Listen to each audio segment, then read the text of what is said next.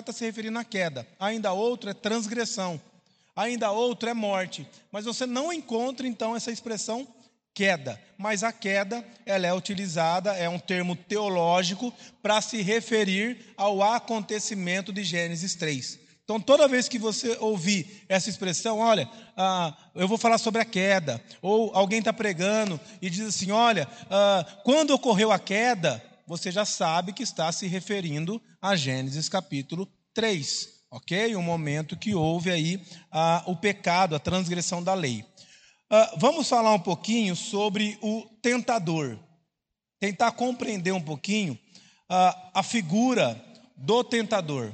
Em Gênesis 3, versículo 1, você aí que está com sua Bíblia aberta, ou você pode acompanhar aí na projeção, diz: Mais a serpente, mais sagaz que todos os animais selváticos que o Senhor Deus tinha feito. O que significa sagaz? Esperta. Que mais? Astuta. Que mais? Maliciosa. Que mais? Esperto em que sentido, Júlia? De maquinar as coisas. Você falou o quê, amor? Astuto em que sentido? De enganar. Mas vamos lá, gente. Mas a serpente mais sagaz, não está falando nada de Satanás ali. Mas a serpente, Deus faria um animal com habilidades enganosas? Não, mas olha o texto. Mas a serpente mais sagaz que todos os animais selváticos que o Senhor Deus tinha feito. Ela, a originalidade dela é ser enganosa. Então, se Deus criou um animal enganoso, logo Deus criou a possibilidade de Eva ser enganada. Se Deus criou a possibilidade de Eva ser enganada, logo Deus criou o pecado. Então Deus não é bom, Deus é mau. Olha só questões que a gente não para para pensar, né? Deus faria um animal com habilidades enganosas? Deixa eu, deixa eu melhorar, aí eu acho que vai esclarecer um pouco. Por que vocês acreditam que Jesus fala assim para os seus discípulos? Sede prudentes como a serpente e manso como a pomba. Se você pegar a prudência e ligar a sagacidade de Gênesis 3, o que significa sagacidade? Prudência, inteligência. É nesse sentido que fala que Deus tinha feito a serpente sagaz. Isso é importante porque, olha só, a expressão sagaz, ela aparece 11 vezes na Bíblia, no Antigo Testamento. Uh, uma vez em Gênesis, Gênesis 3, 1. Duas vezes em Jó. E oito vezes em Provérbios. As oito vezes que aparece em Provérbios, sempre é traduzido como prudência. No sentido positivo da palavra sagaz. Toda vez que aparece em Jó, e a única vez que aparece em Gênesis, ela significa habilidade enganosa e sempre está relacionada a Satanás. Nunca está relacionada ao homem. Então, essa palavra, ah, deixa eu ver se vai aqui. Isso, sagaz, que está ali conectada ao vermelhinho, ela de fato significa habilidade de enganar. Mas ali não está falando da serpente agora apenas como animal, mas também apontando para Satanás. Então a gente tem que dividir as coisas. O lado positivo do animal serpente quando foi criado por Deus, é que ela era prudente, inteligente, habilidosa, no sentido positivo. Ok?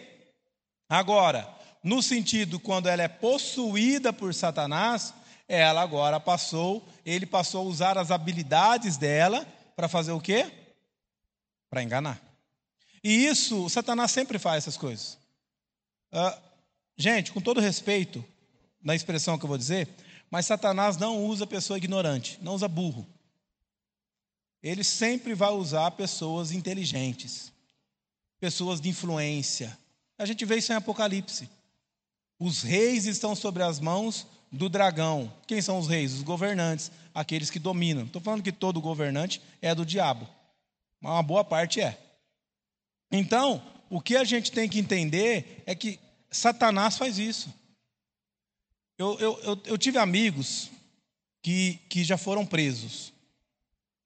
E esses meus amigos, eles me disseram o seguinte, que quando eles chegaram, eh, entraram na cadeia, eles perceberam uma coisa, que o PCC, ele não alista qualquer um. Então eles ficam de olho nas pessoas que entram na cadeia. Aí caiu um cara, caiu por quê? Ah, porque é nóia, porque ficou usando droga, não sei o que lá, e aí espancou um velhinho na rua para roubar o dinheiro dele, ah, aquelas coisas.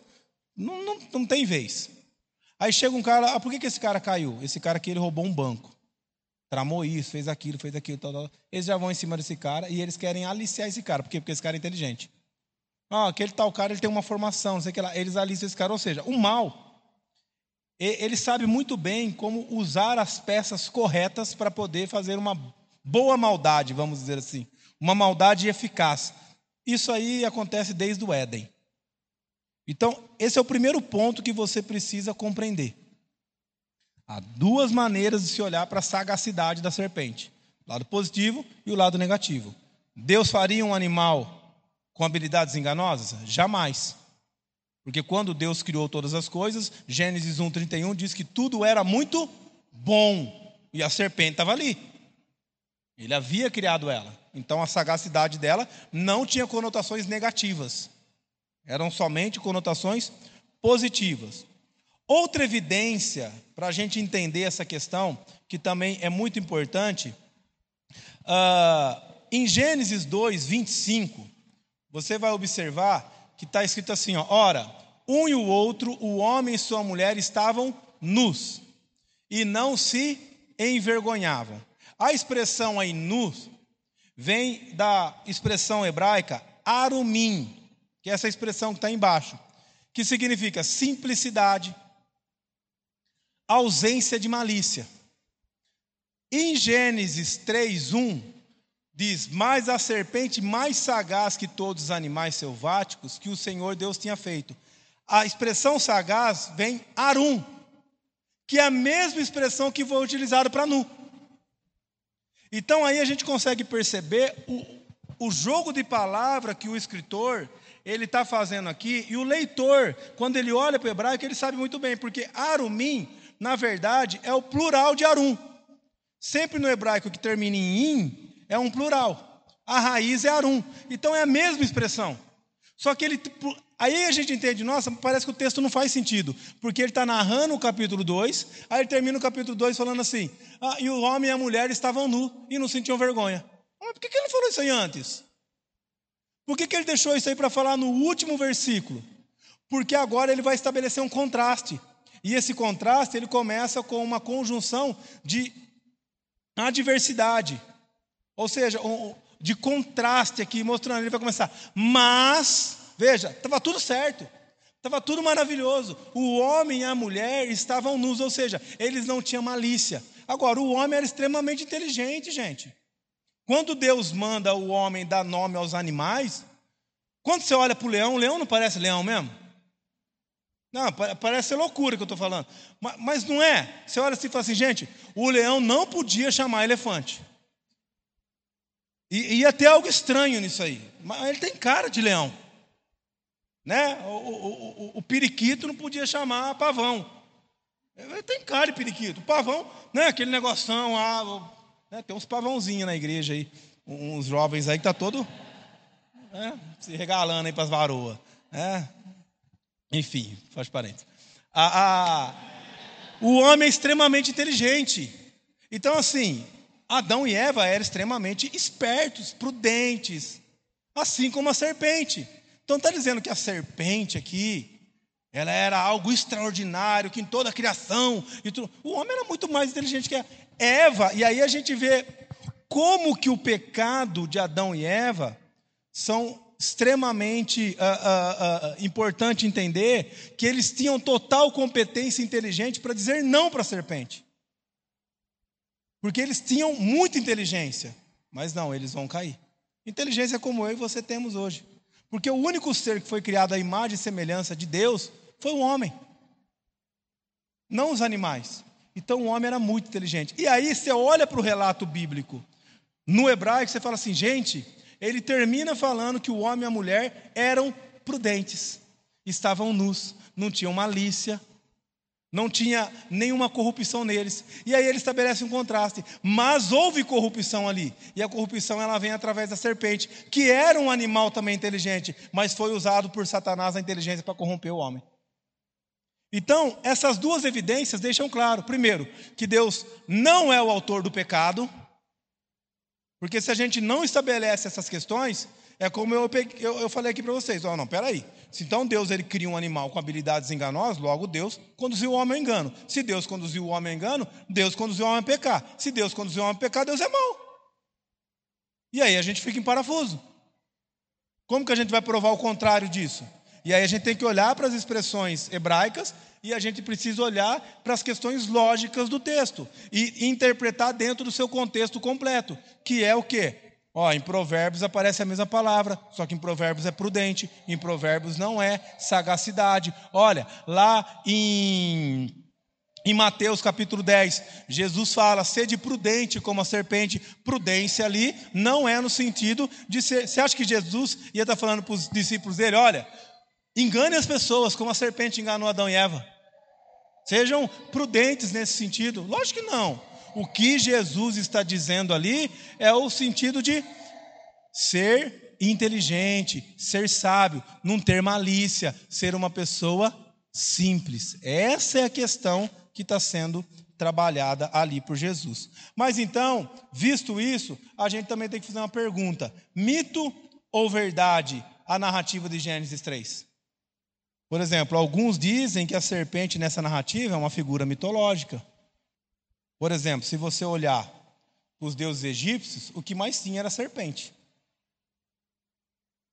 Você tem lá a deusa, que eles chamam lá da vida contínua, que é símbolo da serpente trocando de pele. Você tem a Apopis egípcia, que é aquela que destila veneno. Você tem a Uraeus egípcia, que é aquela que fica na, na, na, na cabeça da esfinge, né, da, da, da, da esposa de Faraó e tudo mais. Então, quando a gente olha para os textos antigos, do, do, do, Oriente Antigo, as serpentes eram tidas como animais ah, de conotação do mal. E aí eles olham para esse relato e falam assim: bom, peraí, quando que esse texto foi escrito? Foi escrito depois do povo sair da onde? Do Egito. E aí ele está usando uma serpente para falar sobre o mal, a presença do mal naquilo que era bom. Por que, que ele está usando uma serpente? Porque era serpente tinha conotação do mal. Então isso aqui é mito. A serpente não era real, ou era? Bacana, né? A gente ir, ir, ir olhando para essas coisas. Mas não é mitológico, é real. Por que, que é real? Primeiro, Deus criou todos os animais? A serpente é um animal? O texto não diz que a serpente foi criada por Deus? Então a serpente existe. Se a serpente existe, o que Moisés está fazendo é apenas dando continuidade, estabelecendo aquilo que foi relatado. Segundo, quando você olha para a serpente hoje, como que você vê a serpente? Um demônio, né? Ai, meu Deus do céu. Você não vê a serpente, ela se por que, que ela rasteja? Porque a Bíblia diz que há uma, um juízo sobre ela. E é por isso. Então veja, são algumas coisas que nós podemos enxergar hoje, cientificamente até, e responder que está no texto bíblico. Então não é um texto mitológico. Hoje existe serpente. A serpente não passou a existir. Se ela fosse um, um anúncio mitológico, não existiria serpente. Existe a serpente. E a serpente ela podia ser usada como essas figuras no, no, no, Oriente, no Oriente Antigo? Poderia ser usada como essas figuras. Mas também ela é um animal verdadeiro que foi utilizado por Satanás para isso. Visto essas questões uh, um pouco mais problemáticas, a gente. Ah, tá aí, ó, os dois aí. Ó. Deus criou a serpente e uh, o juiz de Deus uh, recaiu sobre a serpente. A origem de Satanás. E aí vem outras perguntas. Em Gênesis 3, quando a gente começa lendo aqui, fala: ó, Mas a serpente mais sagaz que todos os animais que o Senhor Deus tinha feito, disse a mulher. Aqui nós não temos informação quanto à origem e muito menos a queda de Satanás. O texto não fala sobre isso. O texto fala já da presença de, de Satanás, como Satanás, no Éden. E não fala, olha, aconteceu isso, e aconteceu aquilo, e aí ele foi parar lá no jardim do Éden, e estando lá no jardim do Éden, ele fez isso e tal, tal. Não, tem, ó, mas a serpente estava lá, papá, papá, papá. E, e você fala assim, mas como que Satanás foi parar no jardim do Éden? Veja, nós sabemos que a serpente é Satanás com base em outros textos bíblicos. Por exemplo, o que, que diz lá em Isaías 27, 1? Abre para mim.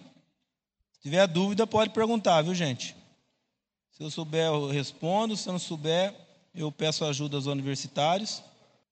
Possuiu ela e eu já explico o porquê ele possuiu ela, tá? Vai ficar claro aqui nesse momento. Ó, Isaías 27, 1 diz assim: ó, Naquele dia o Senhor castigará com. 27, 1, Isaías, isso. Naquele dia o Senhor castigará com a sua dura espada, grande, uh, grande e forte, o dragão, serpente veloz, e o dragão, serpente sinuosa, e matará o monstro que está no mar. Aqui está falando do dragão, a serpente, ligando ela lá para o Éden. E quem que é o dragão? O diabo. Então, se o dragão é o diabo e o dragão é a serpente, logo a serpente é o diabo. Silogismo, ok? Apocalipse capítulo 12, versículo 9. Aí esse texto aqui já é um pouco mais claro. Apocalipse 12, 9. E foi expulso o grande dragão, a antiga serpente, que se chama Diabo e Satanás, o sedutor de todo mundo. Sim, foi atirado para a terra, e com ele os seus anjos. Então, peraí. Ele foi atirado para onde? Para a terra, com seus anjos. Quem que é ele? É a antiga serpente, é o dragão, é Satanás, é o diabo. Aqui está ficando claro isso. Agora, o versículo 14 e versículo 15 do mesmo capítulo. Diz assim, ó.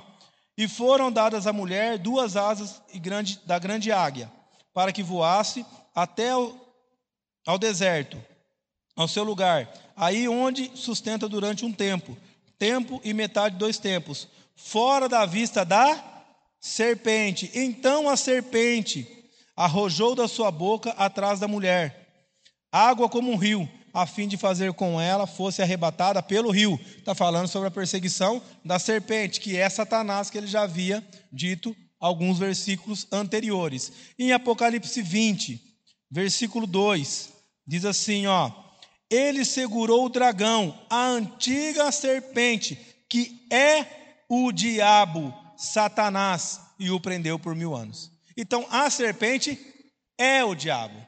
Então, amados, algumas questões bíblicas, muitas vezes nós não vamos conseguir compreender no texto que nós estamos lendo. Mas há um princípio hermenêutico, um princípio de interpretação, que é a Bíblia interpreta a Bíblia as escrituras interpretam as escrituras. Então, muitas vezes, a interpretação não está ali no texto e no contexto, mas está no contexto bíblico. Então, para eu saber quem que é essa serpente, eu preciso olhar para textos que revelam a identidade da serpente. E a Bíblia revela que a identidade de serpente é Satanás. Então, quando eu volto para Gênesis 3:1 e eu vejo que a serpente, mais sagaz do que todos os animais que foram criados, disse à mulher, ali logo está falando sobre a serpente como uma figura de Satanás, embora é um animal real, como nós já vimos, ok? Uh, outra coisa importante é que Deus não criou Satanás como Satanás. E isso a gente precisa entender. As Escrituras são enfáticas na negação de que Deus é a fonte do pecado. Porque se Deus criou Satanás como ele é, então Deus criou o pecado. Então, Satanás, ele se tornou Satanás. Ele não era Satanás. O que ele era, era um anjo. Né? Deus, ele sendo santo, ele não tolera o pecado, ele não tolera o mal, ele não tolera o que é errado. E quando o Gênesis 1, 31, novamente citando, diz que tudo que Deus criou era muito bom, não está dizendo só aquilo que está na terra, mas aquilo que está no céu. Então, tudo que foi criado por Deus era muito bom, na região celestial e na região terrena. Então, não havia maldade. Só que, segundo o texto bíblico, a gente pode ver primeiro que Satanás ele era um anjo da ordem dos arcanjos. Ou seja, por exemplo, quem pode ler para mim Daniel capítulo 10, versículo 13? Daniel 10, versículo 13. Agora leu o 21, por favor. Isso. Então aí está falando de uma ordem de anjos, Miguel, que é os anjos guerreiros, que batalham, que lutam, ok? Provavelmente Satanás era dessa ordem de anjos, tá? Essa é a primeira evidência que nós temos. Nós temos também, por exemplo, em Daniel ainda. Alguém lê para mim, capítulo 12, versículo 1. Olha o que vai dizer. Isso, falando desse anjo defensor que batalha. Judas, versículo 9. Judas, versículo 9. Abre lá em Apocalipse e volta. Um livro antes de Apocalipse, é Judas. Então veja aí, a batalha de dois anjos praticamente da mesma ordem. Ok? Último, Apocalipse 12, 7. Aí, houve peleja no céu. Miguel com seus anjos pelejaram contra quem? Contra o dragão e os seus anjos, são os demônios. Então houve essa batalha aí no céu. Isso já fica claro que Satanás é um anjo. Ok? E ele não foi criado então como Satanás, ele foi criado como um anjo. Segunda questão aqui importante. Ele também poderia ter sido um mensageiro como o anjo Gabriel. Então, ele poderia ter sido como Miguel, um anjo de batalha, um anjo da proteção. Mas ele poderia também ter sido como um mensageiro. Por exemplo, Daniel 8,15, o que, que diz? Vamos lá, gente, vamos folhear a Bíblia aí. Escola dominical a gente fica bom de Bíblia. Quem achou? Aí, um anjo mensageiro que traz a mensagem a partir de uma oração. Daniel ainda, capítulo 9, versículo 21. Olha aí, Gabriel trazendo a mensagem. E temos lá em Lucas também 1, 19 e versículo 26, que é quando Gabriel vem até Maria e fala que ela vai gerar um filho, o anjo trazendo mensagem. Então veja, nós temos essas duas ordens de anjos no céu, embora tenha os serafins, uh, os querubins, Uh, só que no caso que a gente consegue fazer ligação a Satanás, por conta da mensagem dele, da forma dele ludibriar Eva, e também por conta das batalhas que foram travadas no céu entre ele e Miguel e os outros anjos. Outra questão importante a gente compreender, o que, que diz lá em Isaías 14, versículo 12? Isaías 14, versículo 12. Como caíste do céu, ó então, provavelmente, o nome desse anjo era Lúcifer, antes de ser Satanás. É lógico que quando fala Lúcifer, todo mundo, Satanás. Por quê? Porque antes de ser Satanás, ele era Lúcifer. E aí ele foi lançado sobre a terra. Então, quando se fala sobre a origem de Satanás, Satanás não foi criado como Satanás. Ele era um arcanjo, ele era um anjo, com certeza. Mas assim como homem, agora que está a questão. A pergunta é: por que que Satanás se rebelou contra Deus? Ele queria o trono de Deus, mas Deus não poderia impedi-lo de fazer isso? Pois é, é essa é a pergunta. É. Por que, que ele estava lá sem fazer nada e falou assim: quer saber? Eu vou dar uma rasteira em Deus. E vou tomar tudo isso aqui para mim. E aí vai ser, vai, ser, vai ser lindo isso. Da onde ele vê isso aí? Hã? Quando a gente olha para Gênesis, o homem não foi dado a ele o poder de decisão em viver em obediência a Deus ou não? Não foi isso que aconteceu no Éden? Os anjos é a mesma coisa. foi dado a eles a escolha de viver em fidelidade a Deus ou não.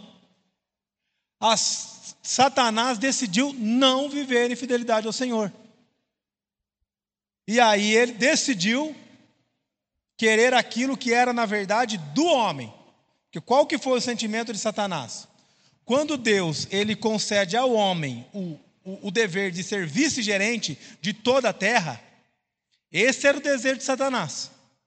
Satanás se corrompe, se volta contra Deus, porque Satanás ele era, uh, uh, na verdade, um mensageiro, né, um, um, um arcanjo ou um, um, anjo que levava a, a, entre Deus e os outros anjos. É ele que era aquele mensageiro ali, ele que, por isso que fala que ele arrastou um terço do céu, né? Vamos dizer, ele era o chefe ali, né? Era um líder. Ele vai passar a querer ser o vice-gerente de toda a terra. Por isso que quando ele cai, qual que é a tentativa dele? Bom, se Deus domina sobre o homem, e o homem que governa todas as coisas porque ele foi dar o papel, se eu governar sobre o homem, logo eu governo sobre todas as coisas. Por isso que quando Satanás ele governa a vida de uma pessoa, ele destrói tudo. Quando Satanás, por exemplo, governa a vida de um marido, ele destrói a casa. Quando ele governa a vida de uma esposa, ele destrói a casa. Quando ele governa a vida de um filho, ele destrói a casa. Por quê? Porque esse é o papel dele, essa é a função dele. Ele quer destruir todas as coisas. Porque isso aí ele almejou lá no céu. Então o que a gente tem que entender é o seguinte: da onde veio essa decisão? Deus concedeu essa decisão. Deus deu esse livre-arbítrio, né? Quando a gente fala de livre-arbítrio, antes da queda. E nós estamos falando aqui de questões antes da queda. A queda é quando os homens caem. Mas quando houve a queda de Satanás? Ezequiel vai trabalhar isso aí. A gente tem vários textos aqui. Eu posso, a gente vai ler agora, principalmente Ezequiel aqui, que fala sobre isso. E aí vocês vão entender que ele almejou isso, mas por que ele almejou? Gente, é lógica, porque ele tinha o direito de fazer isso. O direito no sentido de escolha, escolher obedecer a Deus ou escolher não, não obedecer. Ele escolheu desobedecer. E com ele mais um terço do céu escolheu se rebelar contra Deus. Como o homem também, ao ser tentado, decidiu se rebelar contra Deus. Essa é a questão. Primeiro o Murilo lá, depois o Ângelo aqui. Você está dizendo que no momento da tentação ele estava no céu? Não. No momento da, dele, quando ele, não estou falando de Eva. Eva, no momento em que ela cai, Satanás ali tenta Eva. Sim. Certo? Então, dali despertou o desejo dela pelo mal. Uhum. Agora, Satanás no céu não teve um tentador. Sim. Da onde despertou o desejo dele pelo mal? Se ele era bom, se ele foi feito perfeito. Ezequiel 28, vamos abrir lá. Ezequiel 28, versículo do 11 ao 19. Ó, veio a minha palavra do Senhor dizendo: Filho do homem, levanta uma lamentação contra o rei de Tiro e diz-lhe: aqui é uma personificação de Satanás, todo rei tirano, todo governo corrupto, ele está por trás dele Satanás. E isso vai ficar claro aqui nesse texto, tá bom? Uh, assim diz o Senhor Deus: Tu és o sinete da perfeição, cheio de sabedoria e formosura. Não vai vendo, está falando aqui de Satanás, tá bom? Que era prefigurado em Tiro ali. Estavas no Éden, jardim de Deus. De todas as pedras preciosas te cobrias o sardo, o topázio, o diamante, o berílio, o ônix, o jaspe, a safira, o carbúnculo, a esmeralda. De ouro se fizeram os engastes e os ornamentos no dia em que foi criado. For, foram eles preparados. Então, no dia que ele foi criado, que o texto está dizendo, ele era belo, ele foi ornamentado, era perfeito. Então, aqui já mostra a perfeição do anjo, ok? Tu eras querubim da guarda, ungido, e te estabeleci. Permanecias no Monte Santo de Deus, no brilho das pedras andavas, perfeito era no teus caminhos, desde o dia em que foste criado até que se achou iniquidade em ti. Então, o que o texto está dizendo aqui? Que ele era perfeito desde que o dia foi criado, mas houve um dia que houve iniquidade nele. Ok? Vou chegar lá, tá, Murilo?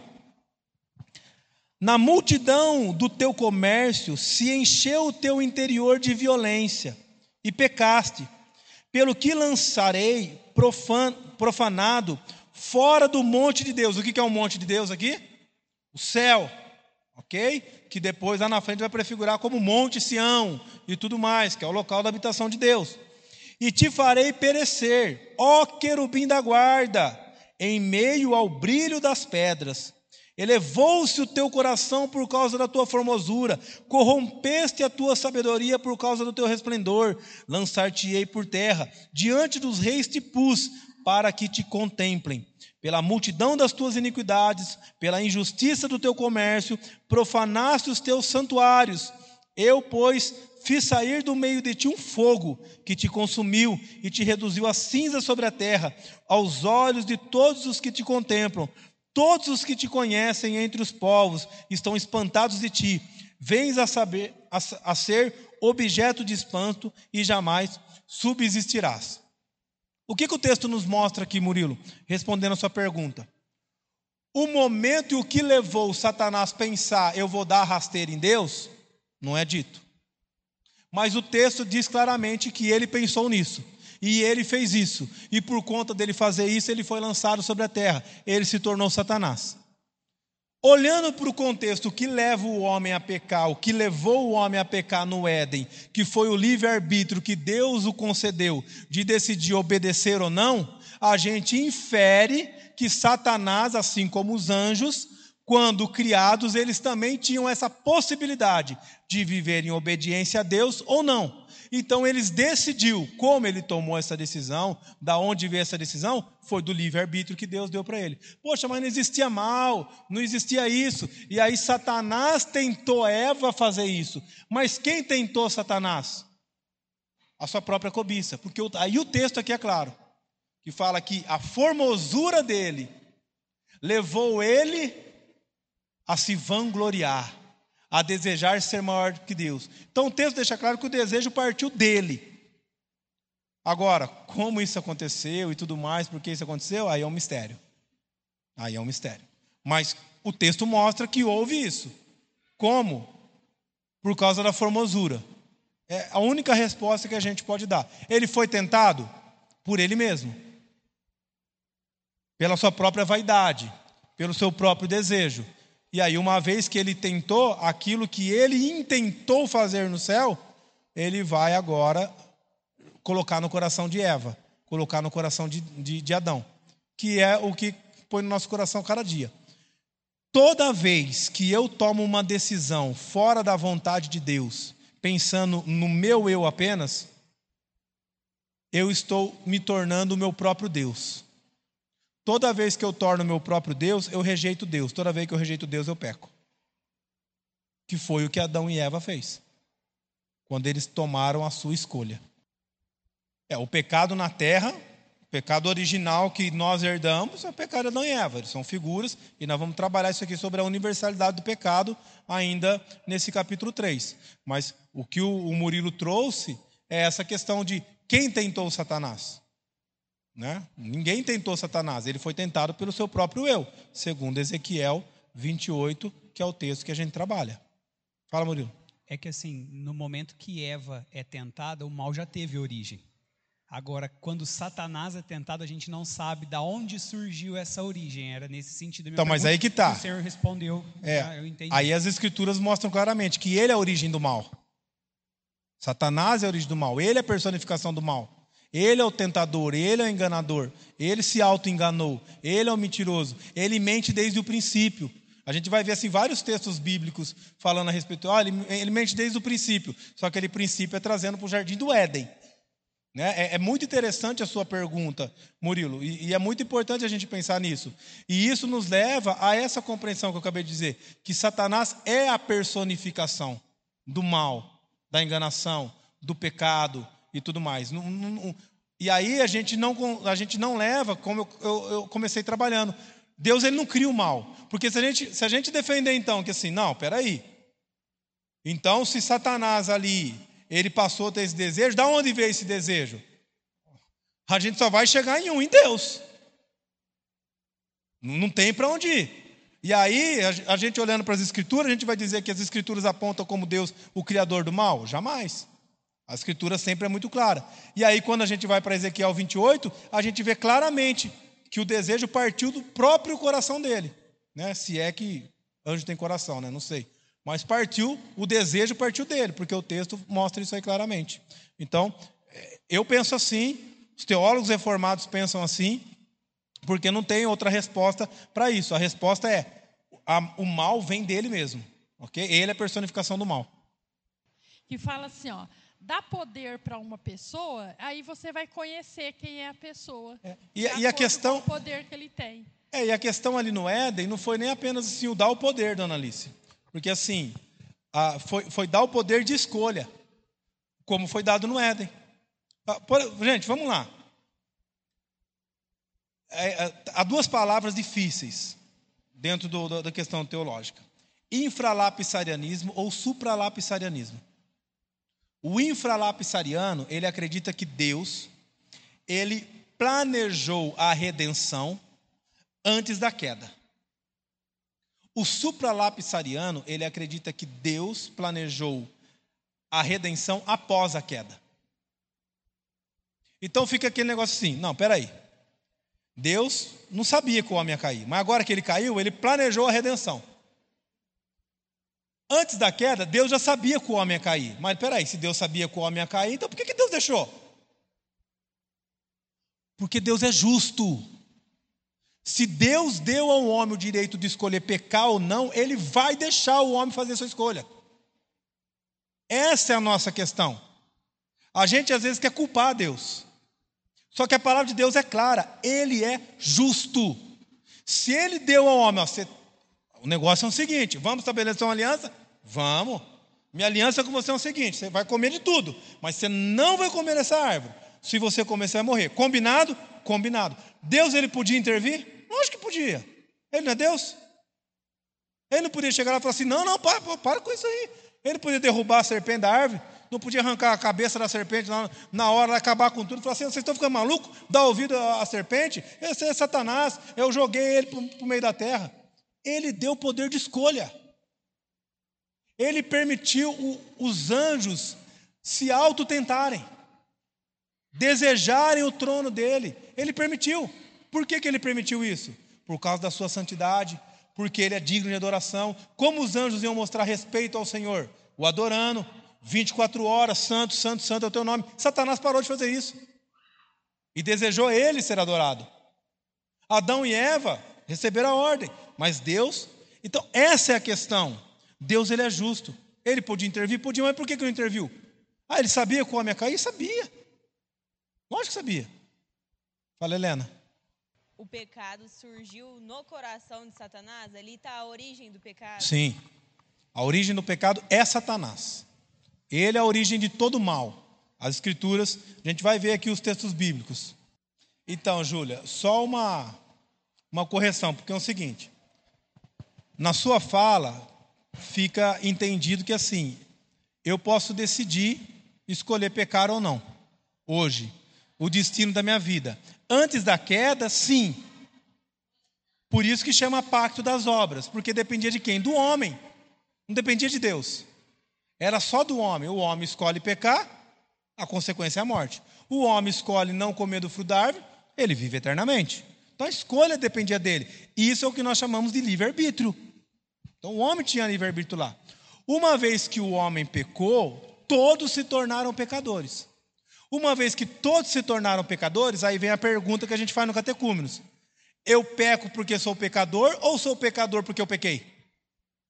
Eu peco porque eu sou pecador. Eu nasci pecador. Então eu não escolho pecar. Eu simplesmente peco. Só quando eu sou redimido, que aí sim. Então, por quê? Porque isso aí entra em conflito com a, a, a, o decreto de Deus para as nossas vidas. Por exemplo, Salmo 139. Todos os nossos dias foram contados determinados quando nenhum deles ainda existiam. Então, nós, tudo Deus já determinou. Agora, a vontade permissiva de Deus, ele permite que a gente peque. Ele permite que a gente falhe. Mas ele cumpre o propósito dele nas nossas vidas. Então, só essa questão. No Éden, está corretíssimo. Olhando isso para o Éden, for, é exatamente isso. Satanás ele tinha o poder de escolha e escolheu pecar. Por isso que ele é personificação do pecado. Uma vez que ele escolheu pecar, foi lançado na terra, tentou Adão e Eva. Adão e Eva tinham o poder de escolha: obedecer a Deus ou desobedecer. Desobedeceram. A partir do momento que eles obedeceram, eles é o tronco, a raiz da humanidade, todo homem é pecador. E agora o homem precisa ser redimido. É, essa é a questão das Escrituras. Só tem, só tem que tomar cuidado com, a, com essa lógica por um seguinte: essa lógica a gente pode jogar lá no Éden e trazer para as nossas vidas. Então, por exemplo, a gente pode, de alguma certa maneira, culpar Deus, dizendo o seguinte: olha, Deus criou tudo perfeito, mas por ele ter dado essa liberdade para pro, os anjos e para o homem, por que, que ele fez isso? Ele não poderia ter tirado toda essa liberdade do homem? Ele não poderia ter tirado toda essa liberdade do anjo? Então, se ele deu a liberdade, ele é culpado. Então, veja, isso pode nos levar num caminho difícil, complicado de sair. A questão é que o pecado, ele sempre é uma rebelião contra a vontade de Deus. E a vontade de Deus sempre é perfeita, sempre é agradável. Deus ele concede essa liberdade porque ele quer, ele quer que os homens e toda a criação o adore. E como que é o meio estabelecido? Você tem livre arbítrio, vamos dizer, no céu e no Éden, para me adorar ou não. Só que uma vez que você decidiu não, a culpa é tua. Quando Judas traz Jesus, Jesus sabia que Judas ia trair? Lógico que sabia. Portanto, que anunciou lá na, na, na, mesa da ceia. Mas a culpa é de quem ter traído? É de Judas. Ah, mas foi Satanás que possuiu ele. Tá, mas ele cometeu o pecado. Porque aí, agora fazendo aplicação para as nossas vidas, qual que é o perigo disso aí? Quando eu peco, eu posso dizer o seguinte: ah, então, mas Deus ele me deu essa escolha de pecar ou não. Aí eu fui tentado, eu pequei. Então Deus é culpado. Ele podia tirar isso de mim. Eu sei que você não pensa assim. E eu sei que a sua fala não é essa. Mas às vezes, como a gente coloca para a sociedade ou coloca para alguém, alguém pode levar a pensar assim: ah, então. Porque assim, nós estamos tentando de toda maneira culpar Deus. A gente quer se isentar do problema. No final de todas as coisas, Deus ele fez alguma coisa errada, ele fez, porque não é possível. E quando a gente olha e fala assim, gente, a personificação do mal é Satanás. Ele intentou contra Deus. O texto diz claro, ele foi criado perfeito, era o sinete da criação, formoso, belo, tudo isso. Mas achou-se pecado nele, corrupção nele. Então é a personificação do mal. Então, pensa nisso. Satanás é a personificação do pecado. Deixa eu só ler alguns textos para a gente encerrar aqui e a semana que vem a gente entra para falar sobre a tentação. Semana que vem não, na outra, né? A semana que vem é café de Páscoa. Olha só, abre para mim lá em João, capítulo 8, versículo 44. João, capítulo 8, versículo 44. O que, que Jesus está falando aí? Que toda personificação, todo desejo mentiroso vem do diabo. E isso desde quando? Desde o princípio. E o princípio é o quê? No princípio criou Deus os céus e a terra. Desde o princípio, quando todas as coisas foram criadas, ele se rebelou contra Deus. E por conta disso ele foi lançado em todas, foi lançado sobre a terra. Jesus deixa isso claro no texto. Olha outro texto. Vamos lá. 2 Pedro, capítulo 2, versículo 4. Ora, se Deus não poupou os anjos quando pecaram, quem pecou? Os anjos. Tá? Então, está falando lá atrás. Se Deus não poupou os anjos quando pecaram, antes, precipitando-os no inferno, os entregou ao abismo de trevas, reservando-os para o juízo. Então, mais uma vez dizendo que o pecado ele partiu a partir dos anjos, não parte de Deus. É muito claro aqui o texto também. 1 João capítulo 3, versículo 8. 1 João 3, versículo 8. Aquele que pratica o pecado procede do diabo, porque o diabo vive pecando desde o princípio. No princípio criou Deus os céus e a terra. Por que, que eles ficam usando essa expressão princípio? Não é coincidência, gente. Eles estão tá mostrando aqui, ó, Satanás, ele peca desde o princípio. Ele é o pecado, o pecado é originado dele. E o último texto, Judas, capítulo 1, versículo 6, só versículo 6, né? Judas, versículo 6. Olha o que diz: E há anjos que não guardaram o seu estado. Presta atenção aí, Murilão. Olha sua pergunta aí de novo, ó. Judas 1:6. E há anjos os que não guardaram o seu estado original. Eles não guardaram o estado original deles, mas abandonaram o seu próprio domicílio. Ele tem guardado sob trevas, em algemas eternas, para o juízo do grande dia. Então, quem abandonou o seu estado original? Foi os anjos. Deus criou os anjos perfeitos. Mas eles decidiram abandonar o estado original deles. Uma vez que eles abandonaram o estado original, é porque eles se rebelaram contra Deus. Uma vez que se rebelaram contra Deus, foi lançado sobre a terra, sobre o abismo, está cativo. E, uma, e na volta de Cristo será lançado no lago de fogo. Fica claro isso para vocês, queridos? Faz sentido? Isso é importante para a gente parar de ficar culpando Deus. Quando as coisas dão errado na nossa vida, quando as coisas acontecem ruim conosco, a gente imediatamente culpa Deus. E a gente não olha que nós somos pecadores. A gente não assume que o erro está em nós. A maioria dos nossos problemas estão em nós. É, eu, eu sou pecador. Eu estou falando, eu estou pensando de maneira errada. Eu estou pensando como eu não deveria pensar. Mas a gente fica fazendo o quê? A culpa é de Deus. Ah, mas eu faço tudo certinho. Faz não, meu irmão. Não faz. A nossa cabeça, a nossa mente, ela é, ela é perversa. Se a gente colocar uma imagem aqui, ó, um vídeo, o que está passando no seu cérebro, você gostaria que todos vissem? Eu não queria de jeito nenhum. Jamais ia pegar uma igreja para pastorear se colocar o que passa na minha cabeça, algumas coisas que eu penso. Porque nós somos pecadores. E toda vez que alguma coisa acontece, nós reagimos de forma pecaminosa. Porque somos pecadores. E quando reagimos de forma correta e santa, é por causa da graça de Deus em nossas vidas. Toda vez que eu faço algo bom, que glorifica a Deus, é porque Deus me conduziu a fazer isso. E a Ele toda a honra, a Ele toda a glória, porque Ele é bom. Então saia daqui nessa manhã certo disso. A origem de Satanás. Ele é um anjo, era provavelmente um guarda, ou um arcanjo, um mensageiro. Ele pecou desde o princípio, ele foi criado perfeito, Ezequiel 28. E guarda, se você guardar esses dois textos, você consegue conversar com qualquer pessoa. Ezequiel 28 e Judas, versículo 6. É só você ler isso. Vamos ler Ezequiel 28? Vamos. Leu? Tá vendo aqui? Aqui quem que era que foi criado assim? Ah, Satanás. Agora vamos lá em Judas 6. Tá vendo aqui?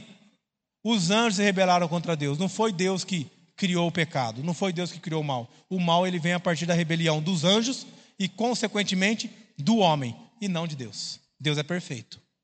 Por que, que Deus já não condenou ele, mandou para o inferno e acabou? Sim. Tá, mas por que, que não mandou para o inferno? Entendi sua pergunta. Mas o que, que diz Tiago capítulo 1?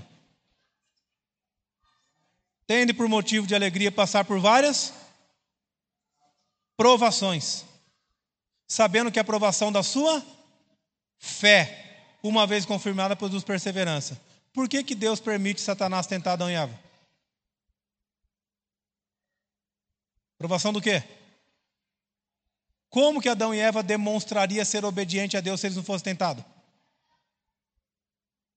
E na primeira tentação o que acontece? Mas é. Não poderia porque ele é justo. Uma vez que Deus ele concede liberdade para os anjos e para o homem escolher pecar ou não, ele não pode interromper isso aí, ele é justo. Então, mas qual que é o decreto de Deus, por exemplo, para a cruz? E quando o filho dele ora assim, pai, passa de mim esse cálice, mas contudo seja feito à vontade. O que, que Deus fez? Cravou ele na cruz, porque é decreto. Ele é justo. Vai doer em mim, mas você vai para a cruz, meu filho. Porque é meu decreto. Então, essa é a questão. os atributos de Deus, eles não podem ser isolados da criação, do pecado, da liberdade que ele dá para o homem. Ele poderia fazer? Poderia. Lógico que poderia. Mas a pergunta é por que ele não fez? Não é porque Deus errou. Não é porque Deus ele quer o mal. Pelo contrário, ele quer o bem, mas ele deu o poder de escolha para o homem. E a pergunta, e a pergunta, eu já vi também o Nicodemos fazendo, ele devolvendo a pergunta. E ele perguntando para a pessoa o seguinte: e por que dois terços do céu não caiu? Responde para mim. Ah, então eles resolveram obedecer e os outros resolveram desobedecer. Mas a gente fica mal quem resolveu desobedecer. Mas quem resolveu obedecer está tudo certo. Está vendo como que a gente está tentando de alguma maneira, muitas vezes provar que Deus ele fez alguma coisa errada. Porque ele prova, porque ele tenta. É, mas Adão e Eva não tinha? Deus ia andar com eles todo dia. Mas aí é outra pergunta errada, que eu já falei.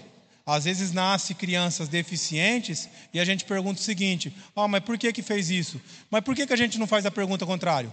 Por que, que um mundo tão corrupto e tantas pessoas que não glorificam a Deus, nasce tantas crianças perfeitas? A gente não faz essa pergunta. Por quê? A gente está sempre querendo encurralar Deus no canto. Sempre tentando. Não, você fez errado alguma coisa. Mas a gente não faz o contrário. Uma mãe que usa crack a vida inteira, a gestação inteira, e nasce uma criança perfeita. Mas aí você está dizendo o que eu disse. O que, que eu disse para você? Que tudo é para a glória de Deus. Então por que, que Deus permitiu tentar? Para que ele fosse glorificado. Ele foi? Não. E quem não glorificou, a culpa é de quem? De quem não glorificou. E quando nós não glorificamos, a culpa é de quem? Nossa, por não glorificar. Ele nos criou para glorificar. Pergunta 1 um do Catecismo de Westminster. Qual o propósito da vida de todo homem? Glorificar a Deus e gozá-lo para sempre. Como que eu provo se eu glorifico a Deus? Quando eu sou tentado. Quando eu sou tentado, eu deixo de glorificar? Pecado, a culpa é minha. Quando eu sou tentado e eu glorifico, eu estou cumprindo aquilo pelo propósito que eu fui criado. Não fizesse nada mais do que devia fazer essa obrigação, que é o que a Bíblia diz. Então é muito claro os textos, mas é muito bacana a gente pensar nessas coisas, porque é como você falou, Jussa, e eu sei disso. Você atende muita gente, passa muita gente lá, e as pessoas ficam. Por quê? Porque a gente está tentando achar algum culpado para justificar alguma coisa das nossas vidas, algum erro que está. Exatamente. E, gente, é. E a Bíblia é claro. Quem que é o culpado? O diabo. Satanás é o culpado. Essa repulsa que muitas vezes nós temos, e muitas vezes até mesmo uma revolta, ela tem que ser com Satanás e não com Deus. Gente, guarda isso que eu estou dizendo para vocês. Deus é justo. Não há nenhuma vírgula de injustiça em Deus. Se ele concedeu direito para o homem pecar ou não no Éden, se ele concedeu direito para os anjos escolher obedecer ou não, ele não vai remover esse direito, porque ele é justo. Esse é o ponto. E o texto de Judas deixa claro. O que, que Judas está dizendo, Judas 6? E há anjos que não guardaram o seu estado original, mas abandonaram. Eles abandonaram. Não foi Deus. Então, se eles abandonaram, se eles não guardaram, por que, que Deus permitiu? A única resposta é: porque Ele é justo. E Ele não vai contrariar a sua justiça. Por que, que Deus permitiu Jesus Cristo ir para a cruz do Calvário? Porque Ele é justo e Ele não vai contrariar a sua justiça. Qual foi a lei? Alguém tem que morrer. Alguém vai morrer. E quem morreu? Jesus Cristo. Para que você pudéssemos estar aqui vivo. Por quê? Porque Deus é justo. A justiça de Deus, é, é, é, ela, ela emplaca todas as coisas. Eu não estou aqui fazendo uma defesa de Deus, queridos. Imagina, Deus não precisa da minha defesa. Né? Tem até os que se atrevem a criar o movimento a defesa de Deus, a defesa de Cristo. Ele não precisa de defesa. O que eu estou apenas é colocando de maneira muito clara o que as Escrituras dizem. Porque a gente está sempre tentando, quando eu falo a gente, eu falo eu também a humanidade pecaminosa, a gente sempre vai tentar justificar os nossos erros. Vai sempre tentar justificar o nosso pecado. Prende um bandido, que ele fala? Ah, mas eu estava com fome. Ah, mas você precisava roubar, cara? Ah, mas eu estava com fome. Ninguém me deu comida. É. Vamos orar?